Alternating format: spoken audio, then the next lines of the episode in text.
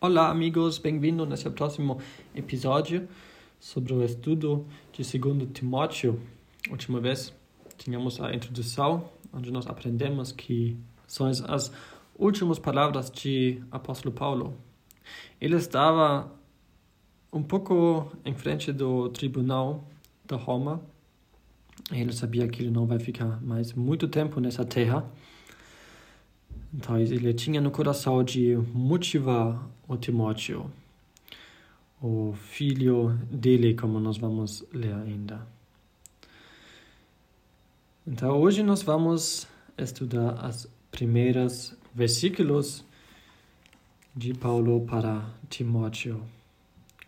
Paulo, apóstolo de Jesus Cristo, pela vontade de Deus, segundo a promessa da vida que está em Cristo Jesus, a Timóteo, meu amado filho, graça, misericórdia e paz da parte de Deus, de Deus Pai e da de Cristo Jesus, Senhor nosso. O apóstolo Paulo, ele se apresenta aqui como apóstolo. Ele tinha uma posição especial. O que ele falava era importante, muito importante. Assim, nós também podemos ler agora e entender para nós que tudo que nós vamos ler seguinte é uma coisa, são verdades importantes. Ele tinha essa posição de autoridade. Significa o que ele fala para nós, nós temos uma responsabilidade de dar uma resposta. E como nós damos uma resposta? Enquanto nós vivemos uma vida para a honra do Senhor. Um, se ele começa assim, também significa que ele não escreve só para Timóteo. Ele sabia que outros irmãos também iam ler a carta. No capítulo 4, versículo 22, nós lemos: O Senhor Jesus Cristo seja como seu Espírito, a graça seja convosco. Amém. Então, ele sabia que Timóteo ele vai espalhar esta carta com outros irmãos. O Timóteo ele estava em Efésios um, juntos com os outros irmãos. Isso nós também podemos aprender no fim, quando Paulo um, manda as saudações para Timóteo e outros irmãos. Promessa da vida. Paulo, apóstolo Jesus Cristo, pela vontade de, segundo a promessa da vida. A vontade de Deus agora era que Paulo um, lembra Timóteo da promessa da vida. Porque a promessa da vida, nós não já temos a promessa da vida, seguinte de João 3, versículo 16, porque Deus amou o mundo de tal maneira que deu o seu Filho unigênito, para que todo aquele que crê, nele crê, não pereça, mas tenha a vida eterna. Isso sim, nós já temos a vida eterna.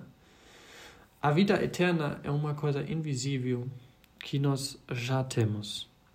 Nós já temos essa conexão perto com Deus, o Deus Santo. Se nós não temos essa vida eterna, nós não podemos ter essa, esse contato com o Deus Santo. Mas, pela nossa fé em Jesus Cristo, nós temos o Espírito Santo que habita dentro de nós. Então, nós precisamos ter a vida eterna para desfrutar a presença de Deus mas ainda nós vivemos dentro do nosso corpo e a carne ainda está dentro de nós. Então nós ainda vamos ficar em uma situação onde nós estamos perfeito e nós podemos desfrutar muito mais o Senhor Jesus e a santidade de Deus. Nós vamos ver Ele face a face. E, e por isso esse caráter de vida eterna é futuramente ainda, quando nós vamos ter isso na glória. Romanos 6, versículo 22 também fala sobre essa vida eterna futuramente. Mas agora, libertados do pecado e feitos servos de Deus, tendo o vosso fruto para a santificação e, por fim, a vida eterna. O que ele fala agora mais? Promessa da vida que está em Cristo Jesus. Essa que nós temos essa vida eterna é seguro, é certamente é a pergunta: está possível de tirar algo de Cristo? Não é possível. A mão de Cristo é potente. Nós podemos ter a salvação seguro. Nós não podemos ter medo cada dia quando nós pecamos que nós perdemos essa vida. Não. Se nós somos uma vez filhos de Deus, então nós permanecemos filhos de Deus. Nós pertencemos à família de Deus. E nós também não podemos pular fora a mão dele. Nós não temos tanta força. Paulo fala para Timóteo, meu amado filho. No primeiro epístola, na, na primeira epístola, ele ainda fala o verdadeiro filho, mas agora o amado filho. Isso significa que o apóstolo Paulo tinha muito amor por Timóteo. E nós ainda vamos ver como ele está lembrando da pessoa de Timóteo, mostra como ele deu um valor para Timóteo, que ele de verdade tinha essa conexão íntima com Timóteo. E para mim, a pergunta se eu também tenho um pai em Cristo. Um pai, ele toma responsabilidades para filhos. E filhos, eles, eles vêm em confiança para o pai. E quando o pai fala uma coisa, o filho toma isso importante. É uma coisa grave. Que, que deixa influenciar a própria vida, o que o pai fala. É, o pai também pode dar dicas sobre o caminho, sobre o caminho prática. Então vamos orar que nós também temos isso na nossa vida.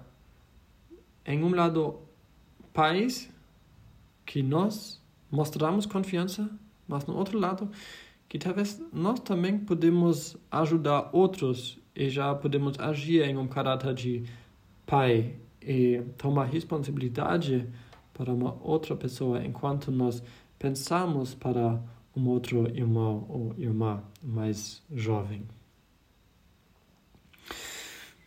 Continuamos no nosso texto, segundo versículo. A Timóteo, meu amado filho, graça, misericórdia e paz da parte de Deus Pai e da de Cristo Jesus, Senhor nosso. O Paulo, ele deseja agora que Timóteo pode sentir ou saber firme sobre a graça, a misericórdia e a paz de Deus Pai. E no início, o Paulo estava em cima de Paulo. Ele mostra como um apóstolo, ele mostra como um pai. Mas agora ele vem no mesmo nível como, ah, como um, Timóteo, quando ele fala Senhor nosso. E isso eu acho muito interessante e muito legal, como Paulo fica humilde. Mesmo se ele tinha essa posição grande, ele fica humilde e fala, Nosso Senhor, o Senhor nosso. E ele lembra aqui Deus de Pai e Deus de Cristo Jesus. E sempre quando nós lemos de Cristo Jesus, nós vemos Deus olha para nós pelo redenção de Senhor Jesus. Ele nos vê nos santificado, ele nós perfeito pela redenção que nós temos pelo sangue de Jesus Cristo. Isso é um parte. Mas também nós podemos aprender como nós podemos orar. Nós orar em um lado para Deus, o Pai. Significa nós somos filhos e nós chegamos na presença de Deus. Mas quando nós oramos para o Senhor Jesus, então Ele é o nosso Senhor. Ele tem direito na nossa vida. Ele tem um, a autoridade sobre nossa vida. Nós fazemos o que Ele faça, nós somos servos dele. Então, quando nós oramos sobre um, serviços, etc., nós falamos para Senhor. Mas quando nós temos preocupações da vida, ou nós simplesmente queremos falar para Deus como nosso Pai, então nós chegamos a Ele.